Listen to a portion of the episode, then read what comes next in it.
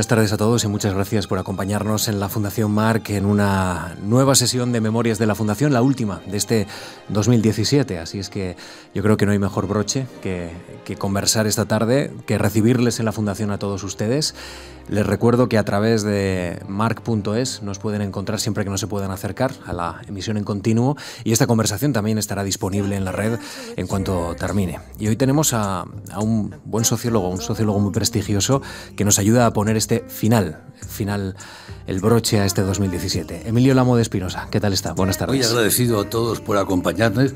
La verdad es que no sé qué hago en este trance, se lo comentaba Iño antes, porque no tengo así nada especial que, que contar, de modo que el que me, me, apoyen y estén aquí conmigo, pues se agradece, se agradece muy sinceramente. Bueno, le hemos convencido para acercarse a estos micrófonos. Emilio es presidente del Real Instituto Elcano, es Premio Nacional de Sociología 2016, es miembro de la Real Academia de Ciencias Morales y Políticas y es catedrático emérito de la Complutense Así es que yo creo que son méritos suficientes para acercarse a, hasta estos micrófonos. El, mérito fundamental es eh, mi obligación y mi deber eh, con la Fundación Juan March, que me ayudó en un momento complicado en el que no sabía bien por dónde tirar y gracias a la beca de la Fundación Juan March pude estudiar en Estados Unidos tres años y luego regresar, de modo que tenía al menos este, esta obligación, este deber de, de agradecimiento con la, con la Fundación, o sea que estoy aquí encantado. Bueno, pues luego hablaremos de cómo la Fundación le ayudó a poner la brújula en el sentido correcto para llegar a la dirección correcta. Em, he leído bastantes entrevistas que usted ha concedido en los últimos tiempos, eh, he leído algunas de sus obras y hay una autodenominación que, me ha interesado y que quiero comentar con usted. Em, cuando, cuando usted, un periodista le ha preguntado, ¿cómo, ¿cómo se definiría? He leído, soy un estudioso más que un investigador. ¿Mantiene esta denominación? Sí, sí. bueno, es una idea medio mía, medio de un amigo mío, Julio Carabaña. Eh, vamos a ver, un investigador es alguien que persigue algo, ¿no? que busca algo en concreto. Es algo así como quien sale a cazar liebres al campo y si sales a cazar liebres, o ves liebres o no ves nada, lo único que te interesan son las liebres. ¿no? Yo salgo al campo a ver un poco de todo, el estudioso sale a ver un poco de todo, a mirar de todo, ¿no? Eh, con lo cual acaba sumando muchas cosas y teniendo muchas perspectivas. ¿no? A mí me ha gustado bastante más estudiar que investigar. Y yo creo que esto en las ciencias sociales no es trivial, porque las ciencias sociales no son analíticas, sino sintéticas. Los fenómenos sociales son fenómenos sociales totales, son al mismo tiempo económicos, políticos, jurídicos, históricos, de todo y por tanto hay que saber sumar muchas perspectivas para poder entender un fenómeno cualquiera, el que sea. ¿no? Y en ese sentido creo que, hacen falta bastantes estudiosos que sinteticen eh, y no solamente investigadores. ¿no? Los investigadores se corre el riesgo, aquello que decía eh, Ortega de la barbarie del especialista. ¿no? Los investigadores crecientemente cada vez saben más de menos cosas. Se sabe mucho, mucho, pero de cosas muy pequeñitas y hay que sintetizar, hay que globalizar. ¿no? Y en ese sentido, pues a mí me, sí, me, me sigo identificando con esta idea de que me gusta más leer y estudiar casi que investigar. Tener conocimiento de ideas generales, ¿no? Útiles. Sí, de sumar, de, sumar, tener perspectivas globales. ¿no? Antes comentábamos una frase que, me interesa mucho de un sociólogo, Max Scheller, un gran sociólogo del conocimiento, em, por cierto, tuvo mucha influencia aquí en España, en Ortega, que decía que conocer es alejarse de la realidad, ¿no? alejarse para tener perspectiva hmm. y para evitar que los árboles te impidan ver el bosque. Si te acercas demasiado, ves árboles y no ves el bosque. Creo que hay que tomar distancia y en un mundo globalizado como el actual, con mayor motivo todavía. Sí. Qué buen consejo hasta para un periodista, ¿eh? tal y como están las cosas. así que en, en otra entrevista usted dice, estudiar es leer mucho, así que si usted ha estudiado, ha leído mucho, muchísimo, ¿no? Procuro, procuro, sí, eh, Lee de todo, ensayo, sociología, novela. Eh. Novela ya no, leí mucho cuando era joven, esa es la verdad. Últimamente lo, y lo siento, porque en el fondo, eh, esto también tengo un trabajo que se llama así, creo que la literatura es una forma de conocimiento social alternativa a la sociología, se aprende mucho, se aprende mucho, mucho de realidad social con la buena novela. Bueno, esto lo saben los clásicos, pues quien quiere saber de la Inglaterra victoriana, lo mejor que puede hacer pues es leer a, los... Esto para, para Rusia hay que leer a, a Tolstoy o a Dostoyevsky, para Francia hay que leer a Flaubert o a, Zola. Es decir, que sí, que efectivamente para España, pues eh, Galdós es fantástico. ¿no? Eh, por lo tanto, creo que la novela es una forma muy buena de conocimiento social alternativa a la sociología. Y en ese sentido creo que los sociólogos quizás deberían de leer más, más novela. Eh, los buenos novelistas, por cierto, se enteran mucho de la realidad social y se informan de ella. Pero Galdós lo hacía sistemáticamente. Al periodista Alfonso Armada del diario ABC le dijo hace unos años que le gustaba vivir. Sí, y me sigue gustando, toco madera, a ver cuándo que dure, ¿no? Esperemos que aguante bastante. Pero sí, de momento. ¿Qué encuentra interesante en la vida? ¿Por qué le gusta vivir? Bueno, porque está llena de sorpresas, porque es un gran viaje. Es un poco, bueno, pues unas veces encuentras a, monstruos, otras veces son sirenas, otras veces no se sabe qué, pero está lleno de sorpresas, de elementos, y eso, bueno, es, excitante, es interesante, sí, me gusta. Yo creo que debe ser algo vital, ¿no? Yo creo que es, es de carácter y no, no, no tiene mérito ninguno, vamos. Le dijo también a Alfonso Armada, le da miedo el dolor, pero sobre todo causar daño a los demás. Sí, eso Ese es un límite, ¿no? Que para un sociólogo es, importante también. Entiendo, la, alteridad, eh, la existencia del otro. No, para un sociólogo y para una filosofía moral y de la ética, yo creo que yo creo que los hombres somos libres, libres para hacer lo que queramos con nosotros mismos, siempre que no causemos daño a terceros. Esta es la, esto está en Stuart Mill, esta es la base, eh, on liberty es la base de lo que es una sociedad libre. Una sociedad libre, todos tenemos que ser conscientes de que podemos causar daño a terceros inocentes, lo hacemos muchas veces sin, darnos cuenta y que eso es claramente el límite de nuestra libertad está ahí, ¿no? A mí también me gusta, me gusta vivir, yo creo que a casi todo el mundo, pero... hay, gente que no, no, desgraciadamente no, hay gente yo creo que no. Sí, es una pena. bueno, ojalá que los que estemos aquí nos guste vivir.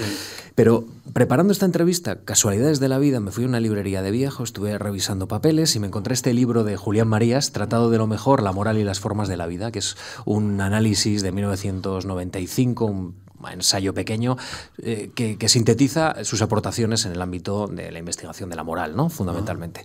Y ahí hay algunas palabras, algunas de sus reflexiones que me vienen muy bien para hablar con usted, con un sociólogo como, como Emilio Lamo de Espinosa. Y si le parece, voy a tratar de, colocar pues, pues, algunas de las ideas. Un honor, conocí a Julián Marías, era un hombre estupendo, sociólogo también, publicó cosas de sociología muy relevantes en un momento en el que casi nadie hacía sociología en España. Efectivamente, no, tuvo una vida sencilla. Eh, así que eso sí que es el valor de la perseverancia y de la autenticidad. amigo de Julián Besteiro en los momentos difíciles de Julián Besteiro cuando cae Madrid en el año 39, sí, un hombre muy bueno, pues dice Julián Marías, eh, el núcleo más profundo de la moralidad de la, de la vida afecta a la vocación. La vocación se manifiesta en una pluralidad de llamadas a diversas cosas a lo largo de la vida. La combinación de esas llamadas con el azar define las posibilidades de una trayectoria. Eh, ¿Su interés por la sociología, por lo que ocurre en esta, eh, en esta sociedad, responde a una vocación? No, no, creo que no. por lo menos inicialmente no. Fue más bien por, por, por eliminación. ¿no? Yo había estudiado Derecho, mi, padre era abogado, eh, estudiar Derecho pues era lo más sencillo del mundo, todo el mundo estudiaba Derecho, no tenía... Hice económicas al tiempo porque no estaba nada seguro de que el Derecho me, me gustara, no llegué a terminar económicas, sí terminé Derecho.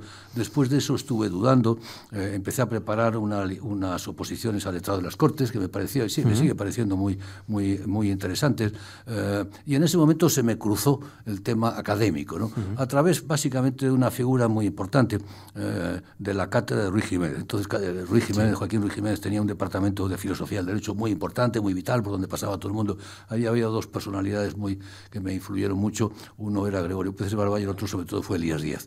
Elías Díaz, eh, un gran profesor de filosofía del derecho, un hombre por el que yo tenía un aprecio enorme, sigo teniéndolo. Ha pasado por memorias. Ha pasado por memorias, estupendo.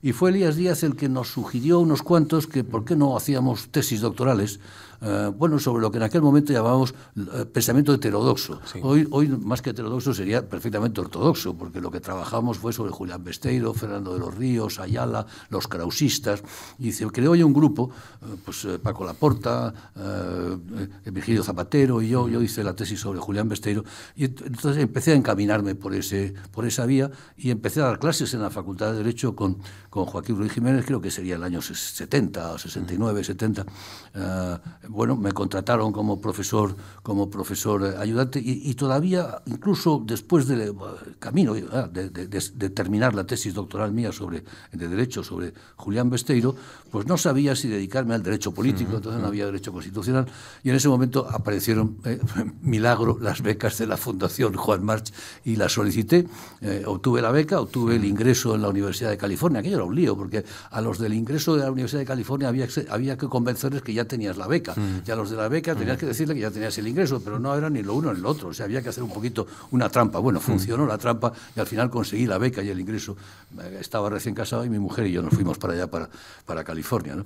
O sea que es un poco, es un poco digamos, como, como comentaba antes, más por, por rechazo de otras cosas, aunque también es cierto que la sociología en aquel momento, pensando en el mundo universitario de los jóvenes de aquella época, la sociología era una especie de la gran esperanza, era la, era la, disciplina mm. Por antonomasia que debería de proporcionarnos las respuestas que buscábamos a todo, porque éramos gente pues, más bien rebelde que revolucionario, pero en todo caso que no nos fiábamos eh, de, nadie mayor de los 30. Don't trust any over 30, mm. no te fíes de, de, nadie mayor. No nos fiábamos de los mayores, teníamos, teníamos que repensarlo todo y la sociología en buena medida era, era una etiqueta nueva, no había entonces facultades de sociología y nos proporcionaba o creíamos que nos iba, que nos iba a proporcionar eso, de modo que yo estaba leyendo sociología sin saber que era sociología, recuerdo pues haber leído, yo que sé, a Marcuse, por ejemplo, de civilización o, otros textos eh, que, eran, que eran de sociólogos, pero yo no sabía que eso era sociología en aquel momento, luego lo descubrí. ¿no? Mm.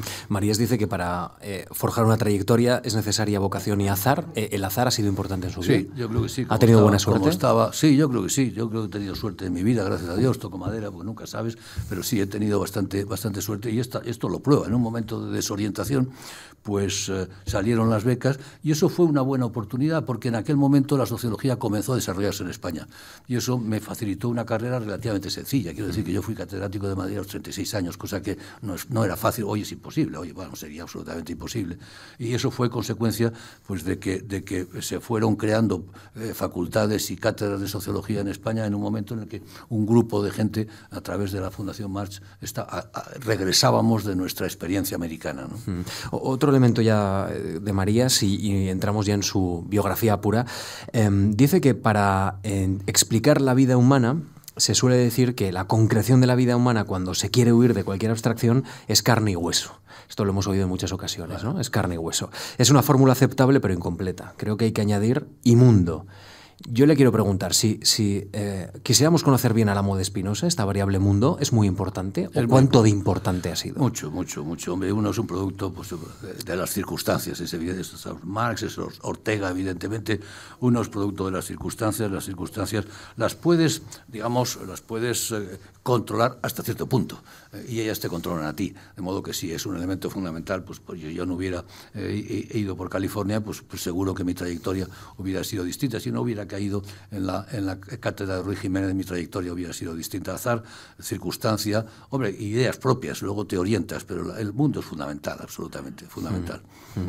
Y en todo caso, eh, en este mundo tan complicado que nos ha tocado vivir, usted tiene una pulsión optimista que vamos a desarrollar a lo largo de los próximos minutos y que me interesa mucho en un mundo lleno de pesimistas radicales por todas partes. Sí, lo sé, lo sé. Eh, bueno, y quizás es comprensible porque en el fondo nosotros estamos en aquella parte del mundo en la cual los últimos décadas, la última década no le ha ido bien, ¿no? Pero si cuando examinas el mundo en su conjunto, cuando tomas distancia siguiendo el consejo de Max Scheler, ¿no? Y examinas el mundo en su conjunto, la verdad es que lo que puedo decir es que el mundo va bien. Eh, de hecho, va muy bien. En los últimos 40 o 50 años el mundo ha mejorado en casi todos los indicadores que quieras coger, pues democracia, eh, calidad de vida, derechos humanos, renta per cápita, todo ello, todo ello ha mejorado. Eh, Europa no digamos, Europa es un exitazo impresionante y también España, a pesar de los problemas que tenemos en este momento. De modo que sí, estamos en un momento en un bache negativo, pero cuando tomas una cierta distancia uno no puede dejar de ser optimista en general. ¿no? Y, y eso me lleva a ser también optimista respecto a la salida de este bache. La salida del bache europeo, la salida del bache en España, que evidentemente lo son y son importantes, pero yo creo que, que hay motivos para ser, para ser optimista. Mm. Usted decía hace muy poquito tiempo que el futuro de España es, eh, está fuera de España. Es decir, que lo que somos también depende mucho de lo que somos el resto de los europeos. Está fuera de España y está también en España en la ciudadanía española.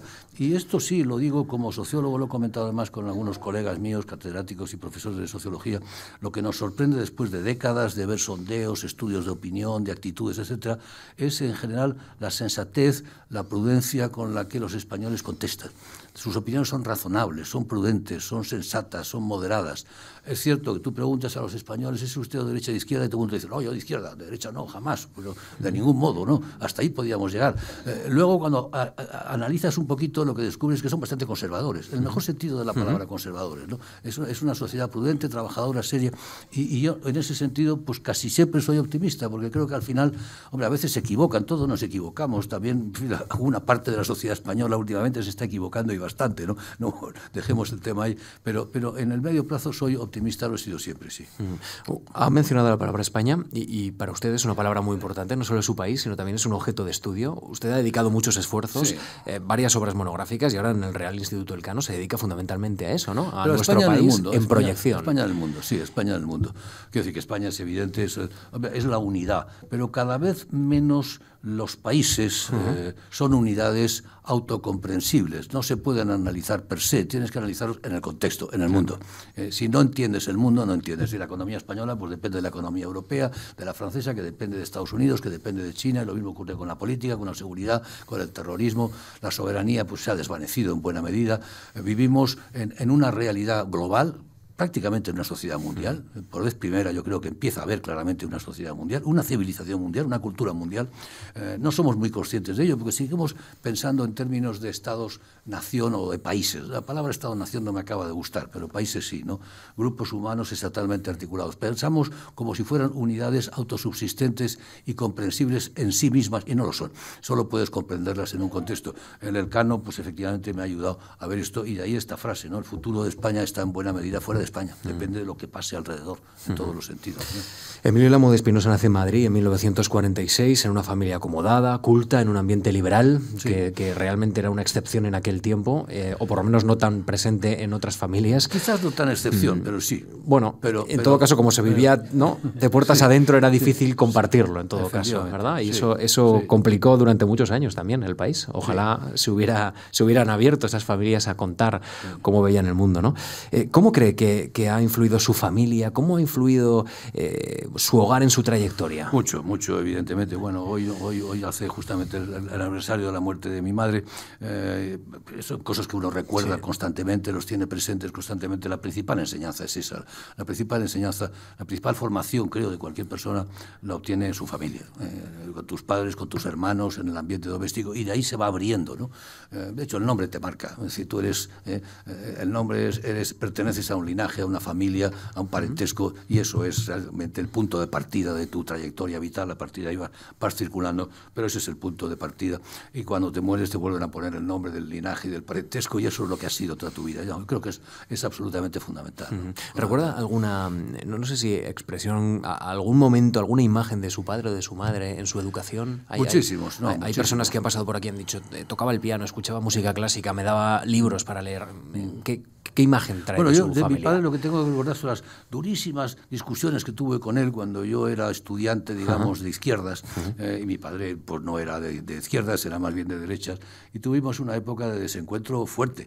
Eh, conseguimos solventar los dos más adelante y, restablecer una relación excelente. ¿no? Eh, por lo tanto, eso, eso es casi casi lo, primero, lo primero que recuerdo. Pero en fin, podría mencionar muchas, muchas otras.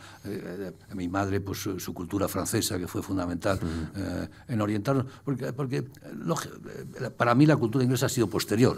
Yo, me, incorporé al inglés y al mundo anglosajón muy posteriormente, ya con los veintipocos años, y hasta ese momento, para mí, eh, digamos, la, la, cultura, la democracia, la libertad, todo eso era Francia. Eh, y en cierto modo sigo teniendo ese, ese fondo muy, muy afrancesado. bueno, del que de hecho fue condecorado con, con, la orden académica, ¿no? la Palma. Por, la época en que fue, y, sigo, y sigo siendo un gran admirador de Francia, creo que es un, es un magnífico país del cual los españoles pues podríamos aprender muchas cosas, desde luego. ¿Y, ese, esa educación familiar eh, casaba bien con, con, el ambiente en el Pilar, en Santa María del Pilar? Sí, el, ambiente del Pilar. Bueno, el Pilar era dentro del ámbito de los colegios religiosos de entonces, era de los menos eh, dogmáticos, de los más abiertos, de y de hecho, bueno, pues la prueba es la cantidad de, de, de fin, eh, políticos socialistas, por ejemplo, que han pasado por el Colegio del Pilar, pues desde Javier Solana, Alfredo Pérez Rubalcaba, yo que sé cuántos, Fernando Sabater también pasó en el Pilar, en, en, San Sebastián, creo. O sea que sí, es, es era un colegio religioso, eh, era un colegio religioso, pero, pero de los más abiertos y de los más eh, tolerantes. Con todo, yo de lo que recuerdo del colegio más es la camaradería con mis compañeros mucho más que la influencia del colegio propiamente dicho, ¿no? que también lo fue porque era un buen colegio, pero sí recuerdo con mucha, eh, bueno, con mucha calidez. ¿eh? El ambiente de camaradería con todos mis compañeros. Hace, unos, hace escasamente, un par de meses, me ocurrió una cosa curiosa. Eh, revisando fotografías antiguas, de pronto me encontré la típica orla del colegio. Estábamos todos, los cuarenta y tantos alumnos de tercero C, que era, creo, creo que éramos tercero C. Y para mi sorpresa, pude recordar uno a uno los nombres de los cuarenta y tantos. Los iba dando uno a uno. Digo, no es posible, ¿cómo es posible que me siga acordando de los nombres de todos ellos después de tantísimos años? Me acordaba de todos ellos perfectamente, sí. Madre mía. Qué memoria. ¿eh? No, no, no, no. yo me quedé muy sorprendido. No, no tengo una memoria nada, nada especial, ¿no? Claro, pero sentía ahí un, enlace específico. Un enlace especial, mm. efectivamente. Bueno, em, la verdad es que eh, me interesa cómo evoca usted esta etapa, porque he leído alguna afirmación suya que me parece muy interesante subrayar aquí. Pertenece, dice usted, a una generación que se crió con un enorme complejo de inferioridad, que se agudizaba cuando salían al extranjero con la sensación de ser un paria en los 50 y 60. Bueno, éramos, es que éramos un paria, es que éramos un país, claro, eso nos hemos olvidado, pero era un país que era un resto de las dictaduras que habían sido vencidas en la Segunda Guerra Mundial y quedaba España como una de ellas, un país con una economía autárquica cuando estábamos ya construyendo el mercado común y la Unión Europea, y en fin, se estaba construyendo el Tratado de Roma, estaba firmado, con una cultura eh, claramente dura, eh, casi, no diría inquisitorial, pero casi tridentina, eh, muy, muy integrista, muy dura, muy integrista. Por tanto, una, excepción claramente en lo que es el, en lo que era en aquel momento, estoy hablando de los 50 y los 60, en lo que era el contexto, el contexto europeo, ¿no? Eh, un país que enviaba inmigrantes y allí donde ibas, ibas a Suiza, ibas a París, etcétera, lo que te encontrabas eran los emigrantes españoles, ¿no? Por lo tanto, te sentías pues claramente con un complejo grande de inferioridad y con ganas de superar eso, con yo creo que eh, eso fue una motivación importante en mi generación, que decir, bueno, hagamos de España de una maldita vez un país normal. Yo publiqué un trabajo hace años que se llamaba La normalización de España. Eh, por fin España era un país normal, una democracia sentada, eh, cogías los indicadores y en todos ellos España figuraba en el abanico de los países europeos. Eh, de hecho, un país que hizo el milagro español, que fue verdaderamente un, un periodo espléndido de desarrollo, de modernización económica, política, cultural, etc. Por lo tanto, sí, teníamos un gran complejo de inferioridad que a veces nos sale otra vez, porque, porque ahora con la crisis eh, pues los anglosajones nos, nos miran pues, sí, un poco por encima del hombro y hay que bajarles los humos, ¿no? Eh, pero en fin, yo creo que hemos, hemos, hemos conseguido, eso fue un acicate enorme para, para impulsar España y, creo que es, una generación que lo ha hecho, vamos, la, la, mía, la anterior, la posterior, todas, ¿no? Lo han hecho y hemos conseguido un éxito yo creo que muy, muy notable. Usted eh, durante los años 60 eh, salió al extranjero, los veranos fue a estudiar, eh, pasó por ejemplo en el Collège Champitet de Lausanne en, Suiza, pasó unas estancias, estudió inglés en Dublín y en Cambridge.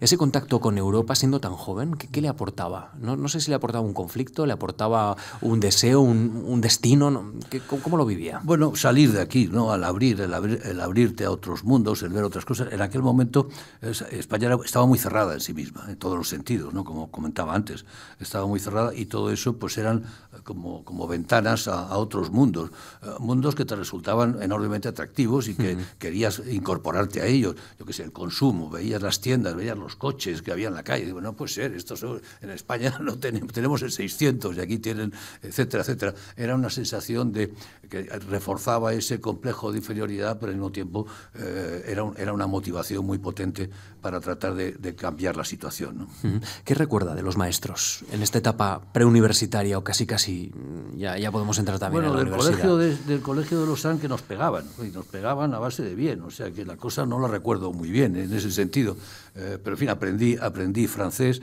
eh, en, en, en, Cambridge no, en Cambridge fue otra cosa distinta y empecé a, relacionarme con la cultura inglesa, ¿no? en Dublín primero y en, y en Cambridge después. ¿no? Y eso fue lo que finalmente me llevaría por ese, por ese derrotero. Eh, cuando tuve la oportunidad, pues, pues tuve la oportunidad y la cogí de, estudiar en Estados Unidos. ¿Y en la etapa del Pilar? ¿Hay algún maestro, algún profesor que bueno, le marcara específicamente, que le ayudara, que, que le abriera o le espoleara? Ya señalaba antes que a mí me, del Colegio del Pilar... Eh, me, influyó mucho más mis compañeros que mis, profesores. Esta es la verdad, mucho más. En 1967 tengo apuntado que obtiene en la Universidad de Madrid la licenciatura en Derecho y en 1971 eh, termina la licenciatura en Economía. Y durante ese periodo usted es profesor. Terminé, no terminé Economía. Ah, no llegó a terminar Economía. Terminé Derecho, sí, en mayo del 68, justamente terminé Derecho. Y Economía no llegué a terminarlo. Hice casi todo, me quedé, me quedaban dos o tres asignaturas de quinto. Llegué incluso a eh, probar eh, análisis matemático, que era un demonio, una cosa disparatadamente pues qué pena, ¿no? complejada. Casi, pues casi se quedó a las puertas. Me quedé a las puertas, pero luego pues tampoco, pues, oye, lo había estudiado, ya, lo había estudiado, bueno, era lo que quería, lo había estudiado. Efectivamente. No, se lo, se lo, planteo porque en, en, el expediente de la Fundación, cuando usted plantea la, la beca, eh, siempre plantea, pues el año que viene termino Economía, termino Economía, y hay un momento en el que implícitamente se da la sensación de que ya había pues probado Economía. Me quedaron dos o tres asignaturas y no, y no lo terminé, no lo llegué a terminar. Bueno, con 25 años usted tenía hambre por saber, porque eh, es obvio que había terminado Derecho con todo lo que significaba la carrera y podía optar por una, eh, optar por una vida profesional con su padre, ¿no? y siguiendo un poco esa estela familiar, y sin embargo opta por la universidad. Mm. ¿Y esto cómo? ¿Por qué? Pues no lo sé. La verdad es que alguna vez me lo he preguntado. Ah, yo creo que fue una decisión así como meditada.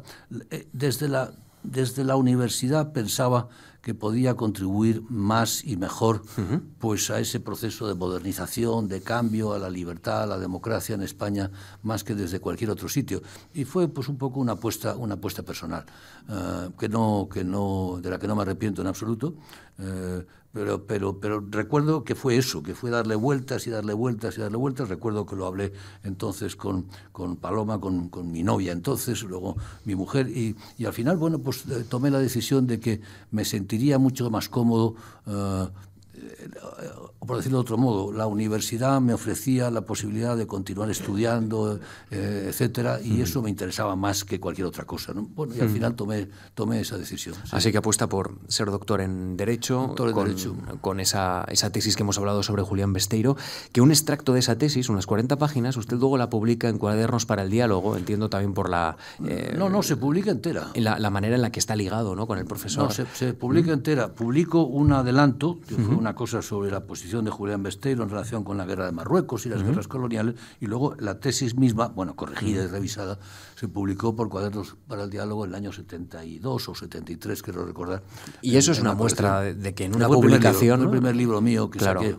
Y que en una publicación de carácter, de marcado carácter reformista y liberal, ¿no? En aquel momento, pues era una apuesta clara usted también por un cambio de sistema, ¿no? Una preocupación obvia. Bueno, era un, era un intento, entre otras cosas, de reivindicar un socialismo moderado como fue el de Julián Besteiro, que sigo creyendo que fue un socialdemócrata consecuente, que fue un hombre extremadamente valioso, eh, casi un héroe en los últimos años eh, de la guerra, especialmente aquí, aquí en Madrid. Eh, y bueno, y fue un intento, como digo, de, Era un intento de reivindicar lo que llamamos, lo decía antes, el pensamiento heterodoxo, que luego, pues como decir que Julián Besteiro es heterodoxo en este momento suena casi de broma.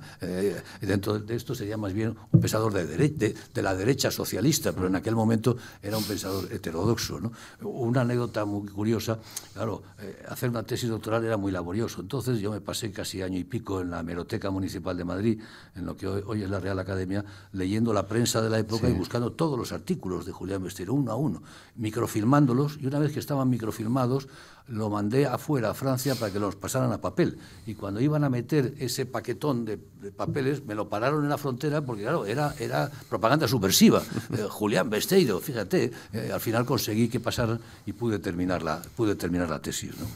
En 1971 solicita esta fundación una beca para estudiar en el extranjero y completar la tesis doctoral en sociología. Ya, ya hemos comentado cómo y en qué condiciones llegaba a esta fundación a llamar a la puerta, ¿no? Eh, Emilio Lamo de Espinosa. Era su segunda tesis doctoral y la verdad es que me ha sorprendido de su expediente, el expediente que es muy minucioso que, tiene aquí la Fundación, porque usted plantea muchas evoluciones, mm. pequeñas evoluciones, pero muchas, ¿no? A lo largo de, todo este camino. Yo le voy a plantear algunas. Eh, inicialmente, el primero de los papeles que llegó a esta fundación fue para estudiar en Yale con Juan José Linz. Sí, esa fue esa la, petición lógica. Casi todo el mundo en aquel momento eh, quería irse a Yale con, eh, con Linz. Linz es un hombre espléndido, magnífico, maestro de montones de politólogos y sociólogos españoles, y por tanto lo lógico era eso. no me admitieron en Yale y bueno, y no pude estudiar Porque con él. esta combinación con él. estar admitido y a la vez que te dieran la beca, ¿no? eso, había, que jugar. Enormemente sincero en estos papeles, porque le dice, bueno, si me admiten en Yale, vale, si no tengo otras opciones. Bueno, pero era lo normal, claro. y sigue siendo lo normal. En este momento cualquiera que se quiere ir a estudiar a una universidad extranjera lo que hace es pedir 6, 8, 10 por lo menos para ver en cuáles te admiten, porque no, no tienes ninguna, ninguna seguridad de que te admitan en, mm. en, en, las que has pedido. ¿no? Mm. Y bueno, y al final de esas eh, aceptas. Yo, recuerdo que me, que me admitieron en la University of Southern California en Los Ángeles, que es una buena mm. universidad, me admitieron en Santa Bárbara y al final opté por Santa Bárbara y creo que fue una buena opción. ¿Usted ha tenido luego contacto con Linz?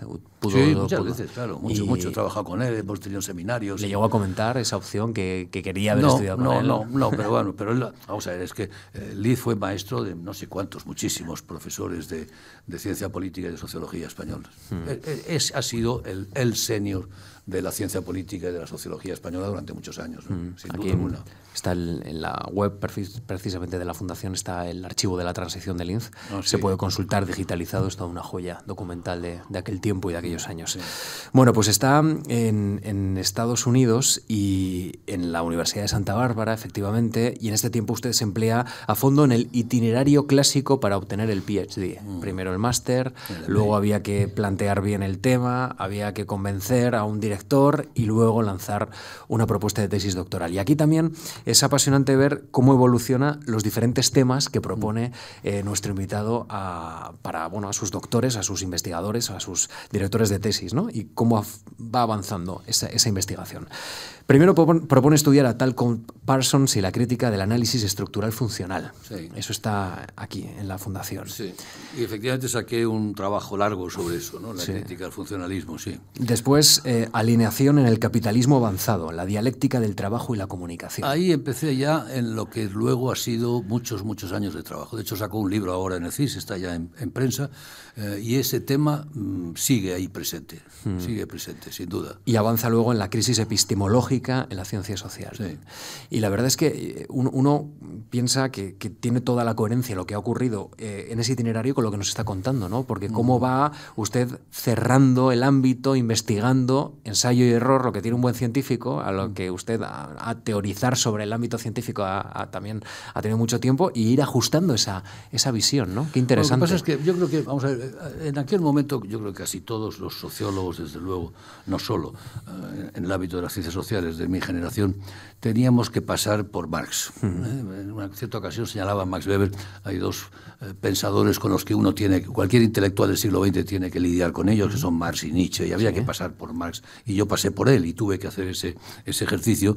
Eh, leímos El Capital en un seminario en, Santa Bárbara, luego aquí leí Los Urdice muy detenidamente, o sea, me ha influido mucho. Sigo pensando que es un gran sociólogo, no me interesa su política, pero sí sigo pensando que es un gran sociólogo. De hecho, sí, hace pocos días releía con mis estudiantes el, manifiesto del Partido Comunista y tiene párrafos sobre la globalización absolutamente espectaculares, espectaculares. Pero aquello, aquello eh, gracias a Dios, el Departamento de Sociología de la Universidad de California de Santa Bárbara era un departamento muy, muy, muy, amplio, muy versátil, muy versátil. Había funcionalistas, había marxistas frankfurtianos, marxistas altuserianos, había un buen grupo de etnometodólogos y había alguien muy importante del campo del interaccionismo simbólico. El interaccionismo simbólico es una escuela de sociología poco conocida en España, que tiene mucho que ver con el pragmatismo americano, con Dewey y sobre todo con George Herbert Mead, y para mí fue una influencia eh, extraordinaria. Fue descubrir otro modo de pensar sociología, centrado no en el trabajo, no en la producción, sino en la comunicación, la comunicación y en el lenguaje. Y la verdad es que me metí mucho en el pensamiento de, George Herbert Mead y, sigo, sigo, en buena medida, sigo pensando en términos de trabajo, trabajo y comunicación. Y el libro que saco ahora, eh, eh, buena parte de él está articulado alrededor de esta idea de cuál es la relación entre una teoría social del trabajo como la marxista y una teoría eh, de la comunicación como la de George Herbert Mead. Sigo pensando en, ese, en, esa, en esa dualidad. ¿no? Bueno, pues, Creo que, eh, se, que, se, complementan mutuamente. En, en, la Fundación usted va justificando las diferentes aproximaciones al tema y Juan Díez Nicolás, que es el secretario eh, de este tribunal, dice, apoya la evolución literalmente de esta manera. Estimo que es uno de los becarios de los que estaré estaremos orgullosos. Así es que pues hay que darle una oportunidad. A Juan, a Juan, es buen amigo. Juan es buen amigo. Sí, lo agradezco. La etapa en California he leído que para usted fue relevante porque le permitió eh, pasar de la España del final del franquismo a una sociedad abierta como la estadounidense. Y entiendo también que California en aquel momento era probablemente de los sitios más dinámicos del mundo y de, todo Estados Unidos, evidentemente. Era, ¿Cómo fue ese contacto? Era, pues, eh, de cierto modo, casi traumático y brutal, ¿no? El choque, porque claro, yo salía del franquismo, del tardofranquismo, pero del franquismo, por lo tanto, en cierto modo, de la, de la, de la contrarreforma tridentina y me encontré con la contracultura californiana, así como, como, en, en, una semana. ¿no? El choque era pues, como desorientador. Yo creo que todavía estoy un poco desorientado de aquello, porque era bastante traumático, ¿no? No te lo esperaban. Se quedó unos cuantos años, ¿eh? Para, para analizarlo me, bien. Me sumé, me sumé. Contaré una anécdota que es graciosa, porque nada más llegar me citan en el departamento, el profesor que va a ser mi tutor, el profesor Richard Applebaum, Applebaum con ese nombre tan germánico, yo me imaginaba pues un profesor estilo germánico, así duro y tal. Llego al, de par de esto, toco, bueno, para, visitarlo, claro, un profesor de este orden, pues me pongo unos pantalones grises, una chaqueta azul, me pongo mi corbata, no sé qué, llego al departamento, toc, toc, come in, come in, entro y me encuentro un tipo con una camisa hawaiana abierta, pelo en pecho, la melena, una barba así de cuatro días, una melena, pantalón corto, sandalias, eh, tocando la guitarra, cantando, ¿qué está? Cantaba Horses de los Rolling Stones al mismo tiempo que se fumaba un porro. Y claro, el, choque, el choque cultural fue como salvaje. Yo no sé quién se quedó más despistado y más desorientado, si él de mi formalismo o yo de su informalidad, pero nos quedamos los dos mirándonos así. Total, me apunté a aquello, claro, es evidente que me apunté. La segunda visita ya, usted estaba de ya, ya, iba, iba, iba a tono con la, a tono con la circunstancia y con el mundo, claramente, porque era bastante más agradable y más divertido. O sea que sí, efectivamente fue fue un periodo fue un periodo donde bueno, era joven, tenía muchas ganas, tiempo de sobra para estudiar. Eh, yo creo que aprendí como, como nunca. Y un periodo pues, muy maravilloso, muy, muy hermoso en todos los sentidos, ¿no? muy hermoso. Una, una experiencia, alguna vez se lo comentaba a Javier Goma, que le chocó. Eh, recuerdo perfectamente cómo, eh, por la calidad de las, de las universidades, ¿no? como a la puesta del sol regresaba desde la library, desde la, la librería, a casa en bicicleta, cruzando el campus, mientras que desde el carrillón de la torre de la universidad, un carrillón enorme que había, tocaban y sonaba en todo el campus pues, piezas de Scarlatti o piezas de Bach mientras se ponía el sol. Y yo regresaba en bicicleta a casa. Una cosa de esas no daba crédito. Saliendo de las universidades franquistas, aquello me parecía, bueno, el paraíso, literalmente. ¿no? Sigo pensando que era casi, casi el paraíso. ¿no? Fue, fue un periodo extraordinario en el terreno personal también, no solamente en el terreno académico, científico, etcétera, también en el terreno personal, claramente. Allí coincide con Habermas, ¿no? Con una temporada, sí, él estuvo una temporada, estaba en aquel momento había publicado Conocimiento e Interés, estaba preparando la teoría de la acción comunicativa, estaba muy interesado, muy interesado en el pragmatismo americano, estaba muy interesado en Peirce, en Dewey y en Mead, ¿no? y estuvo ahí trabajando sobre ello, preparándolo, y durante un, un cuatrimestre eh, tuvimos un seminario directamente con él y estuvimos trabajando con él, un hombre muy, muy interesante, de una cultura bueno, apabullante, vasta, enorme, pues de estos profesores alemanes, estilo, estilo los de finales del 19, ¿no? Mm. Eh, una capacidad intelectual eh, y muy, muy correcto, muy, muy, muy, muy, educado, extraordinario, extraordinario. ¿Tuvo la tentación de quedarse en Estados Unidos, en California? Sí, sí la tuve, sí la tuve, la verdad es que la tuve y, y durante muchos años pensé que me había equivocado viniendo, ¿no? Pero, en fin, pues, pues hay que tomar decisiones. Eh, eh, era evidente que estábamos en el proceso de transición política ya. Yo regreso en el 75, antes de que muera Franco, regreso. Eh, pero era evidente que ya estábamos en, ese, en esa dinámica. Eh, y bueno, y, tomé la decisión de venir y hacer carrera aquí y no haberla hecho allí. ¿no? Mm, bueno, no sé, creo que no me equivoqué. Creo que en términos académicos es evidente que hubiera hecho una carrera más, eh, si quiere, más académicamente más puntera allí, porque la sociología americana pues es un poco la, la, la vanguardia de la sociología de la sociología mundial. Pero desde un punto de vista personal y vital, pues no quería perderme la experiencia española. Y, y me vine para acá. Pero recuerdo perfectamente cómo en el avión, viniendo de California a Madrid ya definitivamente, yo venía pensando, mira, se te ha acabado esto, se acabó lo bueno, ¿no? se acabó, ahora te toca trabajar y no hay más remedio y esto es mucho más... Y efectivamente, el regreso fue bastante, bastante duro. Al principio, los primeros años fueron bastante duros. Mm, se le acabó la juventud, ¿no? Con todo lo que significaba. Sí, sí. Bueno, claro, es que eh, durante más de tres años, casi cinco años, estuve viviendo de becas. Esto que no se entere nadie, pero eh, era, era un profesional casi de, conseguir becas por aquí por allá, las de del AMO, las de la Universidad de California, las de aquí, porque era, era el modo de poder, de poder sobrevivir estudiando. Y al regresarse me había acabado eso y, tuve que ponerme a trabajar de verdad, ¿no? y a dar clases en sitios donde no me gustaba especialmente, eh, clases de, de, temas que no conocía bien y que me obligaron a, a prepararlos, eh, en fin, de un modo, de un modo duro, ¿no? Pero bueno. Bueno, llega Emilio con dos carreras, dos doctorados y, eh, y un hermano que es ministro, ¿no? Mm. Prácticamente está, que nos acompaña.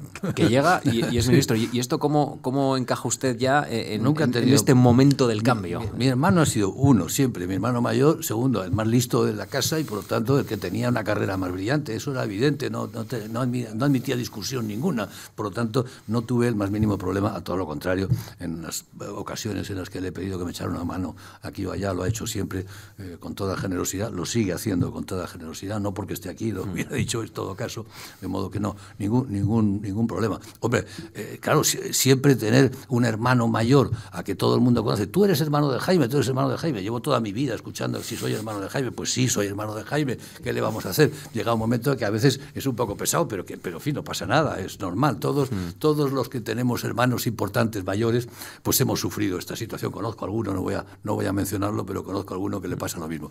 Tengo la alegría de que alguna vez sé que a mi hermano Jaime lo ha llamado Emilio, y esto ya me ha llenado absolutamente de, de orgullo ¿no? Por fin, por fin alguna vez le han llamado Emilio. Bueno, pero no, no suele ser al contrario. A mí me llaman Jaime, todo el mundo me llama Jaime.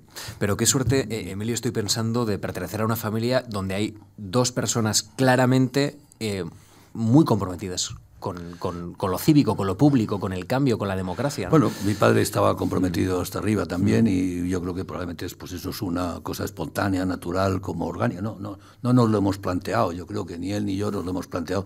Eh, somos funcionarios públicos, los dos catedráticos, con sensación de servicio al Estado, de servicio al país. En el Cano seguimos con esa idea también de servicio, de servicio al Estado y de servicio al país. Me parece normal y razonable y no me nunca. La verdad es que en aquella generación, también hay que mencionarlo, en aquella generación, eh, no es por nosotros, pero en aquella generación los mejores queríamos dedicarnos al servicio público, no a la empresa privada. Eh, esto ha cambiado por completo porque el nivel de recompensas del sector público y el sector privado, claro, es tan abismal en este momento de diferencia. Y hoy la gente joven más brillante, yo lo veo en mi facultad y en, las, en, las, la universidad, la gente joven más brillante huye del sector público, huye de ser funcionario público, busca otras cosas, busca, busca otras salidas porque, porque no, no, no encuentra ahí una, una posibilidad. Entonces, no, entonces era exactamente lo, lo contrario. ¿no? Mm. Yo recuerdo a mis compañeros de clase, pues yo que sé, Tomás de la Cuadra Salcedo, por, por citar alguno, ¿no? gente que luego ha acabado eh, Paco Laporta, catedrático, es decir, la gente más brillante acabó en el mundo de la función pública o haciendo posiciones pues, a, letrado del Consejo de Estado, a letrado de Cortes, a catedrático. Mm. Era lo normal entonces, o sea que no... Hay algo muy interesante en, esto que está planteando que me lleva a recordar, eh, eh, hace cuestión de unos, unas semanas tuve la oportunidad de escuchar la explicación de José Luis San Pedro, cómo, cómo contaba cómo fue la invitación del rey para ser eh, senador constituyente, ¿no? En las Cortes Constituyentes. Y él decía, yo me estaba negando porque había votado al Partido eh, Socialista, era republicano, eh, el rey me estaba llamando. Y hay un momento en que el rey le dijo, pues si me dices no, algo estaré haciendo mal. Y él dijo, cómo puedo eh, estar en este momento negando la contribución que me piden para este país. ¿no?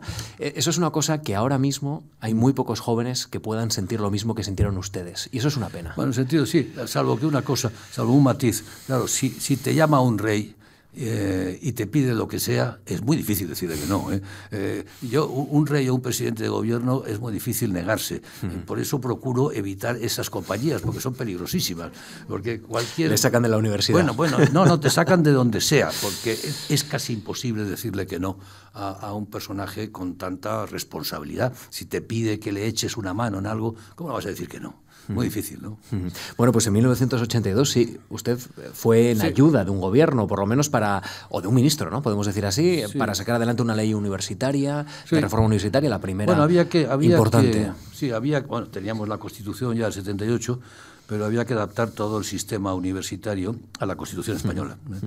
a, la, a, las, a, la, doble autonomía, a la autonomía de las comunidades que eran eh, tenían, tenían, tienen la plena competencia en enseñanza en todos los niveles, y a la autonomía de las universidades específicas que figuraba en el artículo 27.10. O sea que había que hacer una ley de reforma universitaria que ya la había empezado a hacer la UCD con Luis González Seara. Luis González Seara, que fue ministro de Universidades e Investigación, había hecho ya un borrador muy bueno, que nosotros tomamos como, como referencia, y efectivamente pues, José María Maraval eh, creó un equipo con él, es, eh, Joaquín Arango, que este nos acompaña también, Julio Carabaña, etcétera, muchos sociólogos, eh, los, dos que acabo de mencionar, y le, y le, ayudamos en aquella etapa. ¿no? Yo estuve en la etapa de, de, redacción y puesta en marcha de la ley de reforma, de la ley de reforma universitaria que hizo eso, hizo ese proceso de adaptación de todo el sistema universitario. Yo fui el último director general con las competencias que tenían los directores generales del franquismo, que eran todas, decir, que, eran todas en el sentido de que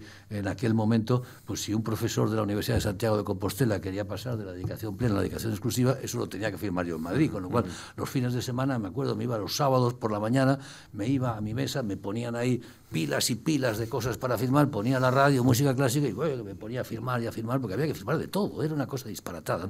o sea que yo hice, yo hice la gran transferencia de, de, competencias, fui el último, el último director general franquista, por así decirlo, con las competencias heredadas. Eso se hizo, la ley de reforma universitaria se hizo, se puso en marcha, luego la derogó una amiga mía, Pilar del Castillo, que hizo ministra de Educación, que hizo otra ley y derogó la mía. Así es la vida, ¿qué le vamos a hacer? Emilio... Yo creo que se equivocó, yo creo que la mía era mejor, pero bueno. Eh, Emilio, ¿cómo, ¿cómo era esto de pasar de la universidad a la gestión pública? Eh, muy difícil. ¿Sintió muchos límites? Sí, sí, muy difícil, muy duro, muy duro. La verdad es que una de las épocas más duras de mi vida fue eso, ¿no? Yo, vez, había veces que casi casi lloraba en el despacho de, de, de, agobio, de agobio, no, sobre todo de agobio, de mm. trabajo, de, intensidad, de presión, de presión, cualquier cosa mm. era objeto de... La prensa era terrible, la prensa era, era agobiante, porque no sabías por dónde iba a salir.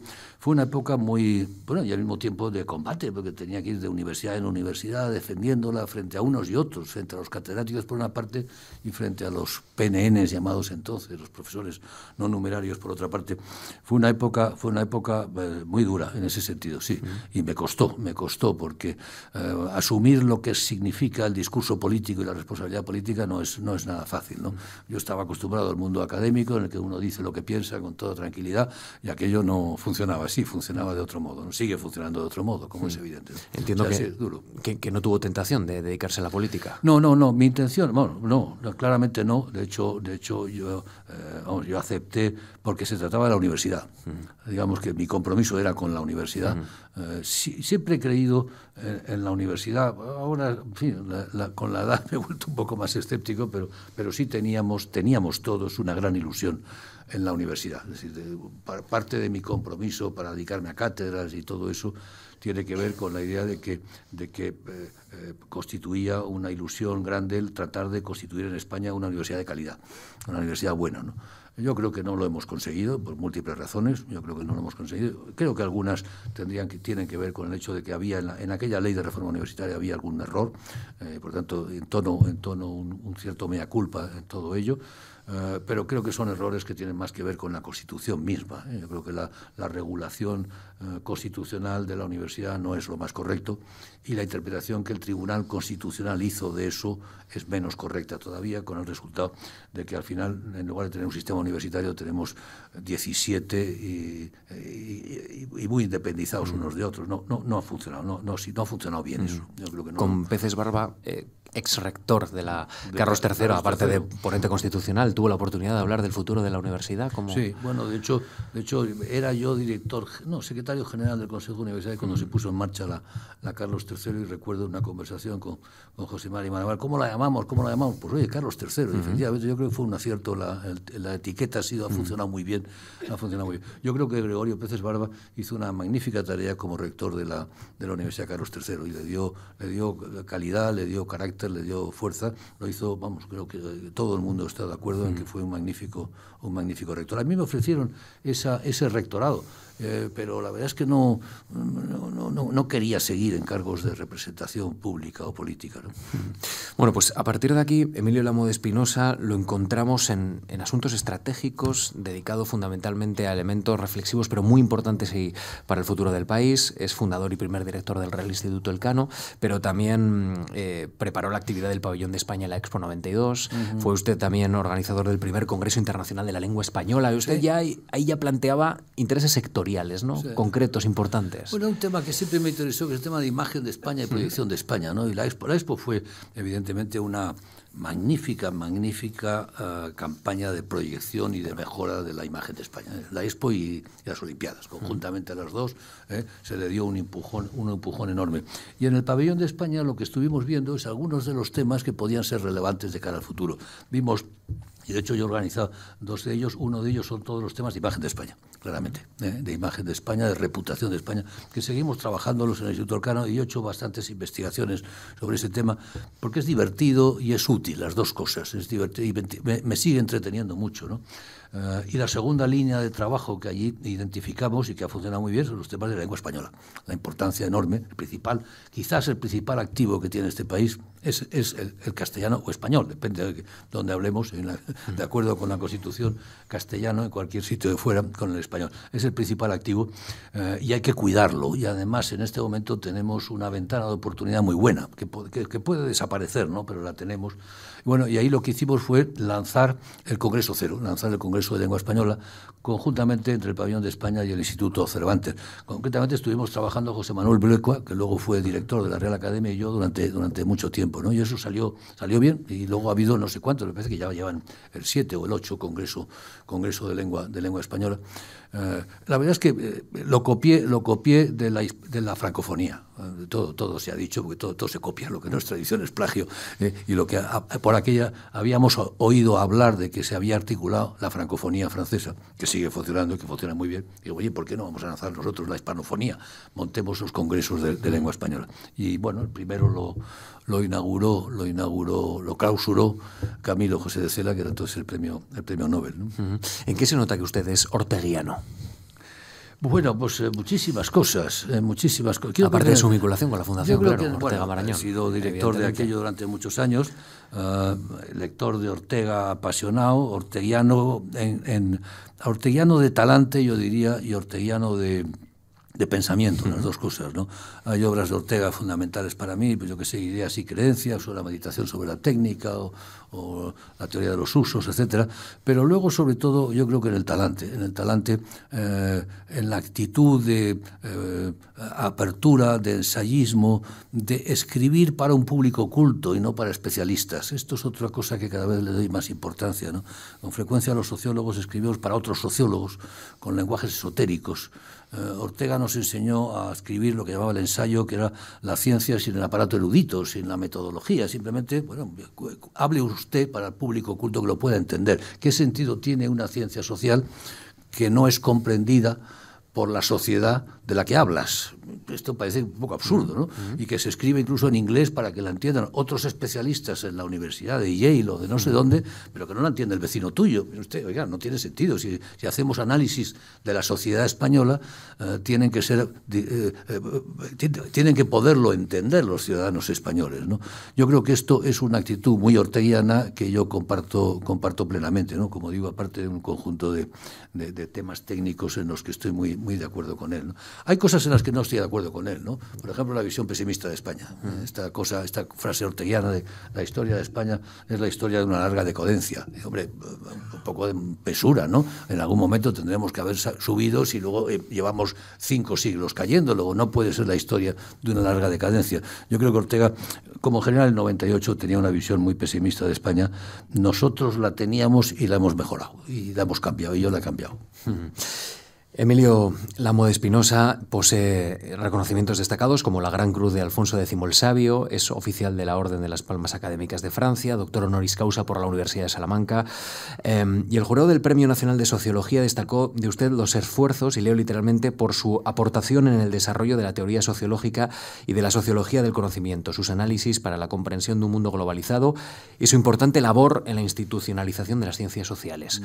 Cuando a uno le premian toda su trayectoria eh, le premia el, gobierno, le premia el CIS le quiero preguntar, ¿se siente reconocido en estas palabras? Bueno, me siento, pues, cuando me llamó, cuando me llamó el director del CIS a decirme no daba crédito, digo, no es posible, pero de pronto, pero no lo esperaba en absoluto, no sabía que se iba a reunir eh, y para mí fue una sorpresa extraordinariamente agradable, eh, en fin, realmente emocionada, me, me, emocioné en aquel momento y cuando lo recuerdo, pues sigo, sigo haciéndolo. Pero sí, yo creo que lo más de, de, de todo lo que menciona, aparte de la teoría, la sociología del conocimiento, yo creo que lo más relevante es el tema de, organización. La, trayectoria de un investigador un poco cursus honorum, razonables, que tú empiezas investigando, estudiando, investigando, publicando cosas, normalmente con muchas citas a pie de página, porque te sientes poco seguro y tienes que apoyarte y pues, llevas citas y acarreas citas a pie de página. Poco a poco te vas liberando de las citas y empiezas a escribir con un estilo mucho más abierto, más, más ensayista. Luego te pasas a dirigir investigaciones de otros, diriges tesis doctorales, luego diriges equipos de investigación y finalmente eh, diriges institutos institutos de investigación. Esto ha sido un poco, eh, con lo cual te vas alejando y lo que haces es pues, dirigir, organizar y ordenar el trabajo de otros. Y eso, mis últimos 20 años, pues han sido eso. Primero en el Instituto Universitario eh, Ortega y Gasset, donde estuve eh, nueve años, ahora, Fundación, ahora Marañón Ortega, pues se fusionaron las dos, y los últimos, y sigo en el, en el, Real Instituto Orcano, primero como director y ahora como, como presidente. ¿no? Cuya tarea básicamente es organizar, gestionar, dirigir equipos, equipos de investigación. No, no, se, no se pretende que yo investigue, aunque lo hago en mis ratos libres y, en fin, pues, eh, investigar, estudiar, investigar barra estudiar, mm. eh, pero, pero, pero sobre todo que, que, gestione y organice equipos de investigación en diversos, en diversos campos. Claro, esto le ayuda a tener perspectiva, ¿no? que nos decía, eh, que es una buena manera de tener conocimiento. ¿no? Al final, casi está en la cúspide viendo en perspectiva las cosas. Sí, y eso la verdad es que apasionante, interesantísimo, ¿no? el estar en un sitio donde, donde hay un montón de gente eh, extremadamente competente, creo que el mm. equipo es muy bueno, de alta calidad, eh, que, es, que, estudia temas extremadamente relevantes, pues desde terrorismo, energía, los problemas del euro y de la Unión Europea, o los temas iberoamericanos, o tantas otras cosas. Mm. Ahora estamos buscando un especialista en África para empezar a, mm. con el África subsahariana. Es un centro, sin duda alguna, el think tank de relaciones este, internacionales más importante de España, creo que eso lo puedo decir, es, la referencia. Bueno, tiene multitud de obras, eh, quizá las más accesibles para públicos como nosotros, Bajo Puertas de Fuego, ¿no? sobre el orden que se estaba constituyendo en el 2005, eh, Europa después de Europa, esto sí. que está muy de actualidad porque fíjese, es de 2010 el ensayo y ahí está. ¿eh? Cuando lo publicamos estábamos pensando, me acuerdo que José María Daiza me dijo, ¿por qué no lo llamamos Pos-Europa?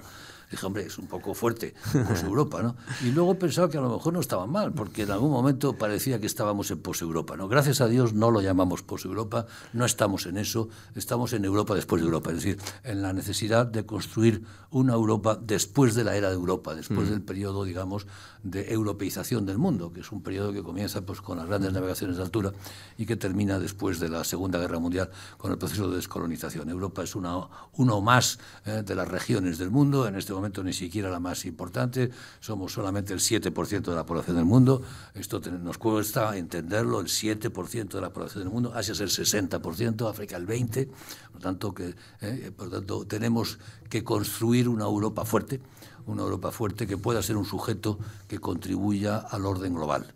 En este momento no lo es. No lo es. Estamos terminando y me gustaría terminar, eh, finalizar esta conversación con eh, una, una de las ideas que leo en su discurso de acceso a la Real Academia de Ciencias Morales y Políticas el 26 de octubre de 2010. Me, parece muy interesante. Bueno, aparte de que usted ahí destaca que tiene la medalla 44, que es una medalla sin historia, ¿no? creada para usted. No, no, no, no, creada para mí no, creada ahí, no sé quién la creó, pero que no tengo, no tenía a quien darle las gracias, porque lo normal es hacer el elogio del, del anterior. Claro. Yo lo hice con, con dos personas que de la academia Que, que, me, que, me, caen bien, por así decirlo. Una fue Leopoldo Calvo Sotelo, con quien trabajé en el Instituto Ortega y Gasset, un hombre extraordinariamente eh, en contra de lo que la gente piensa, simpático, agradable, gracioso eh, y un hombre cultísimo. Y el segundo fue Julián Besteiro, claro, que fue, que fue académico de la, de la academia. ¿no? Sí, pero era una medalla, era una medalla eh, la última medalla, además, es la última, o sea que casi me quedo fuera. ¿no? Bueno, pues el, discurso se titula La sociedad del conocimiento, información, ciencia y sabiduría. Y, ahí usted expresa que la capacidad para innovar forma parte de la condición humana. Eh, dice que ahora vivimos en un momento en el que el ritmo de producción de la información es muy alto y contrasta con el ritmo más lento de generación de sabiduría. Y necesitamos sabiduría para gestionar la información. Y esto sí que es una muy buena reflexión final, ¿no? Para, para, para darle vueltas a este mundo en el que todo va muy rápido, pero a veces conocemos muy poco. No es mía, es de T.S. Eliot, en una, esto se llama The Rock, en, una, en un poema sinfónico que se llama The Rock, en el que dice eso que ha sido de la, de la información con tanto conocimiento que ha sido del conocimiento, no, que ha sido de la sabiduría con tanto conocimiento, que ha sido del conocimiento con tanta información. ¿no? Yo creo que es, es fundamental. Vivimos anegados de información, por todas partes nos golpea, nos lleva, nos impide ver el bosque, la, información, los acontecimientos diarios, la prensa, los twitters, eh, los mensajes, estamos siempre bombardeados de información. Eh, el conocimiento, que es la ciencia fundamentalmente, pues es instrumental y crece a un ritmo rapidísimo, se estima que se dobla cada 15 años, por lo tanto, pero la sabiduría que disponemos es la misma de que disponía eh, Séneca o la que disponía en la ética Nicómaco Aristóteles o la de Buda o la del sermón de la montaña de Jesús, no tenemos mucho más. ¿no? Eh, la prueba es que leemos esos textos con, eh, con, nos proporciona conocimiento actual. nadie que quiera leer química se lee la química de Lavoisier, pero si quieres saber de ética, sí te puedes leer la ética Nicómaco, que tiene más, bastante más, más, siglos de historia. Eso quiere decir que, realmente no sabemos producir sabiduría. Esto es fundamental. ¿no? Eh, tenemos mucho conocimiento, pero ¿cómo, cómo lo utilizamos?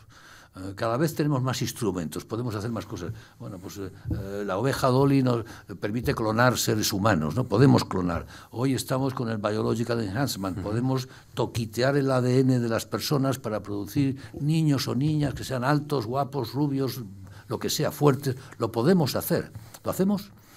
¿Cuáles son los límites de, nuestro, de nuestro conocimiento? Cada vez podemos hacer más cosas pero no sabemos bien qué hacer con lo que sabemos. Esto es un problema. Eh, no, no, tenemos modo de generar sabiduría, cultura que nos permita manejar con prudencia los múltiples instrumentos tecnológicos de que disponemos. Hmm. Y, cada día van más deprisa, porque la ciencia avanza a una velocidad de vértigo y la producción de cultura es muy lenta.